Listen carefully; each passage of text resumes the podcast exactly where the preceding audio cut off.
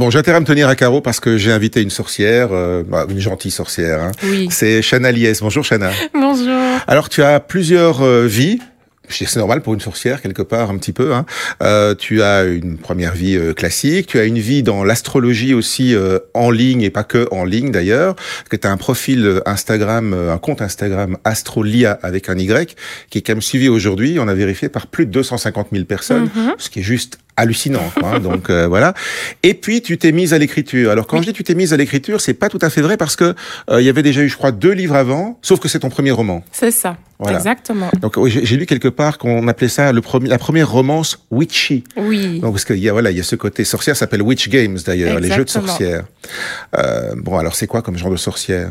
Alors ce sont des sorcières gentilles, mais pas trop. Faut pas trop les chercher, sinon après elles nous envoûtent, elles nous envoient des sortilèges. Ouais. Ça parle beaucoup d'amour, aussi ça reste un roman, roman Ouais. d'amour. Ouais. Mais je voulais apporter la petite touche euh, sorcière, witchy, fantastique, et un petit peu brasser finalement tout ce qui revient aujourd'hui à la mode, justement Mhm. sur les réseaux sociaux, parce qu'on parle de plus en plus de la lune, euh, des rituels, des pierres de lithothérapie, euh, l'astrologie, c'est quoi tout ça?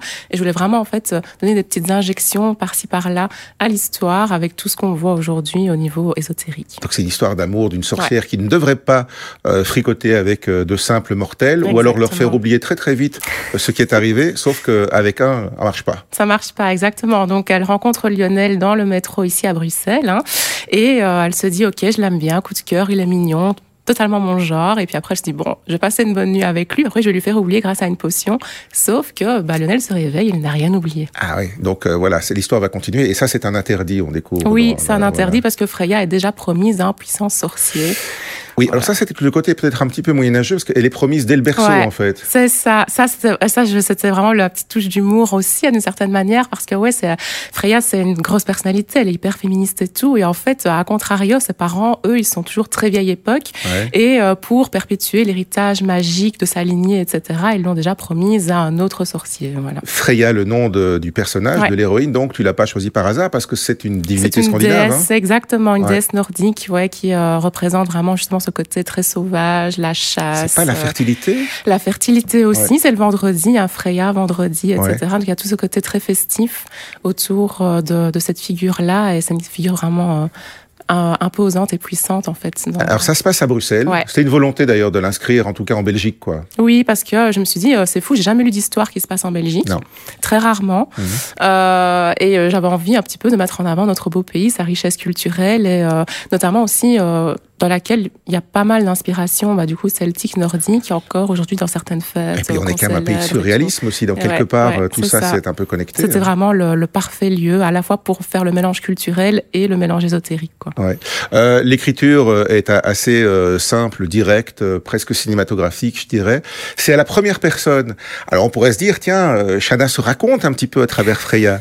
Elle fantasme un peu. Pas du tout, pas du tout. D'ailleurs, ça se voit euh, physiquement. Euh, On voit Freya, on voit moi, euh, les antipodes. Ouais. Euh, mais euh, voilà, Ah, je voulais. L'essentiel, c'est ce qu'il y a dans la tête. C'est- mais pas forcément, parce qu'en fait, moi, ce que je voulais vraiment incarner, c'est plutôt une femme forte. Ça, ça me tenait vraiment à cœur, parce qu'en fait, c'est le genre d'héroïne que j'aurais voulu voir en étant enfant. Ouais. Une femme qui s'affirme, qui s'assume, qui sait ce qu'elle veut, qui se bat pour ses convictions, même quand elle va directement la tête dans le mur, hein, parce qu'elle prend beaucoup de risques, elle est très impulsive. Des fois, bah, c'est pas toujours dans son sens à elle.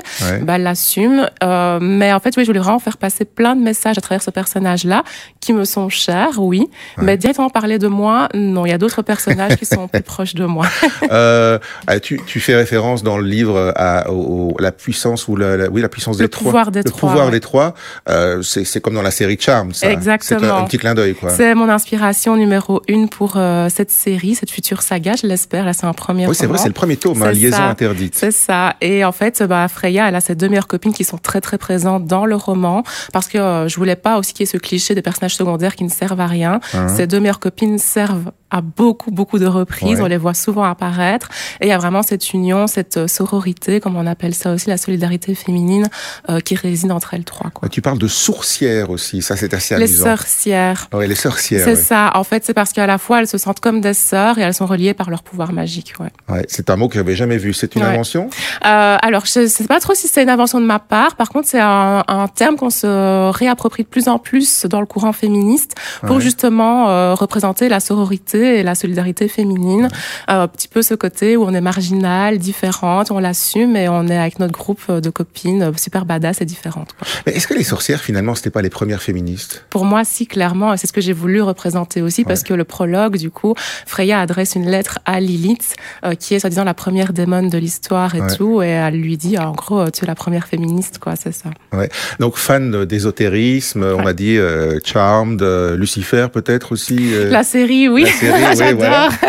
Ah, Lilith apparaît dedans, je crois aussi. Donc voilà. Et c'est vrai que ça revient assez fort à la mode. Toi, tu as mis dans, dans ton histoire aussi toute une série de références astrologiques qui est ton ton, ton métier en fait. Hein, c'est devenu un métier euh, maintenant, et donc c'est une manière quoi de, de, vulgariser aussi quelque part certaines petites choses? Totalement. En fait, je voulais faire un petit clin d'œil à ma communauté euh, parce que, enfin, ma communauté m'a énormément soutenue ces trois dernières années. C'est grâce à elle que j'ai pu euh, faire plein de projets et tout.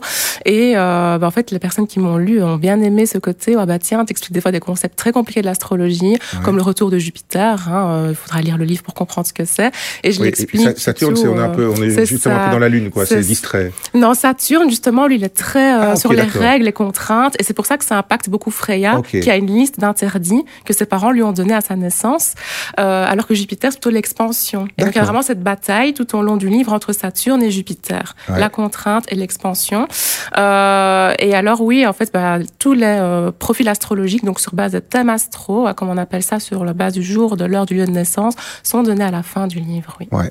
Justement, c'est ce que tu fais par ailleurs aussi. Tu t'es tu t'es lancé dans l'astrologie, c'est venu un peu par hasard. T'es pas d'une famille d'astrologues, on n'est pas astrologue de mère en fille, quoi. Non, certaines familles le sont. J'en connais qui le sont sur les réseaux, mais euh, c'est très rare.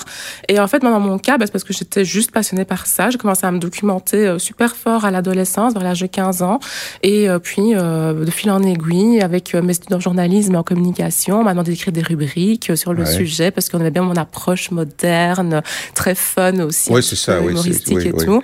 Et, et voilà, c'est devenu mon métier. Oui, parce que tu écrit pour des journaux français. Enfin, je veux dire, c'est un peu partout. Euh, et, et, ton, ton Instagram, c'est euh, une énorme communauté maintenant. Oui, c'est ça. Et ça arrivait tout d'un coup. En plus, je m'y attendais pas du tout. Donc moi, je venais à peine terminer mes études quand j'ai lancé euh, mon compte Instagram. Et, et ouais, c'est devenu mon métier, quoi. Et des fois, je réalise pas encore tout à fait. Donc les gens viennent te voir pour faire faire un thème astral et des, des choses comme ça. C'est ça.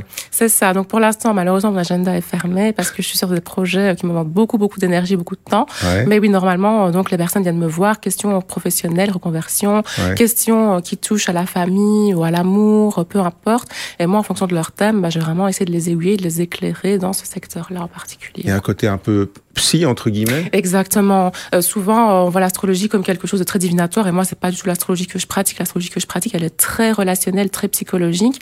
Et euh, même quand je vois que ça dépasse mon cadre, juste parce que moi, c'est un petit peu des séances de coaching finalement quand on vient me voir pour un thème astral. Quand je vois que ça dépasse mon cadre de coaching, etc. Moi, je dis, écoute, j'ai un autre thérapeute ou une autre thérapeute à te conseiller, vas-y. Et, euh, et, les gens suivent alors. Ouais. en général, voilà, c'est un peu le but. Euh, c'est le premier euh, d'une série, donc Liaison interdite dans Witch Games. Euh, T'as déjà commencé la suite? Alors j'ai commencé euh, ce qu'on appelle un spin-off. En fait, mon but c'est de faire une saga à chaque fois avec euh, un tome sur un personnage différent. Ouais. Et donc là j'ai commencé du coup un spin-off. Donc Lionel, euh, hop. Non, si on le verra toujours parce que voilà, si, mais c'est juste que là en fait on se focus sur un autre personnage qu'on voit du coup dans Liaison interdite et on voit son histoire racontée par elle.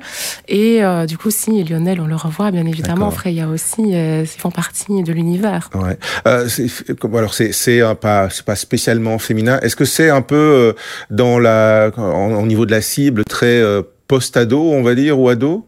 C'est new adulte, donc ouais, c'est vraiment la cible, le cœur de cible, on va dire que c'est les 18-25. Ouais. Même si, voilà, euh, tout à l'heure, j'ai rencontré une dame bien plus âgée qui m'a dit qu'elle avait adoré, qu'elle a passé un fabuleux moment, qu'elle avait vraiment bien aimé la lecture. J'admets avoir regardé Charm, euh, par exemple. Donc voilà. Et... au contraire, des plus jeunes qui se sont appropriés le livre aussi, 15-16 ans, et qui ont adoré aussi, quoi. Bien. Euh, déjà traduit ou pas encore? Pas encore, on l'espère. Ah, en tout cas, il faut découvrir Witch Games, Liaison interdite, parce que c'est le premier et parce que c'est sympa. Et c'est signé Shana euh, Lies ou alors Astrolia euh, sur Instagram. Merci Shana. Merci beaucoup.